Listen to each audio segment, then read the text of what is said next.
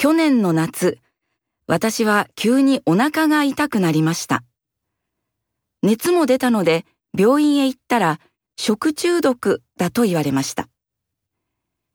食中毒の原因は肉や魚、野菜などについているサルモネラ菌などの細菌です。医者に生ものは食べないようにと注意されて気をつけていました。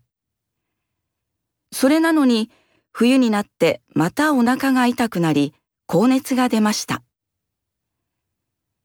また食中毒かなと思って病院へ行くと今度はインフルエンザだと言われました。インフルエンザの原因は細菌ではなくてウイルスです。細菌とウイルスは何が違うのでしょうか気になって調べてみました。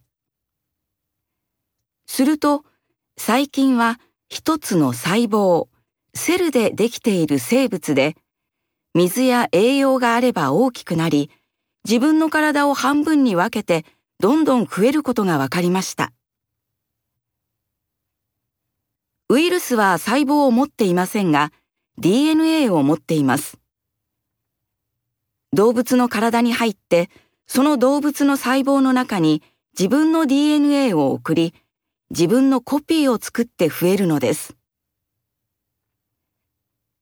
細菌もウイルスも人から人へ移って病気を広げます。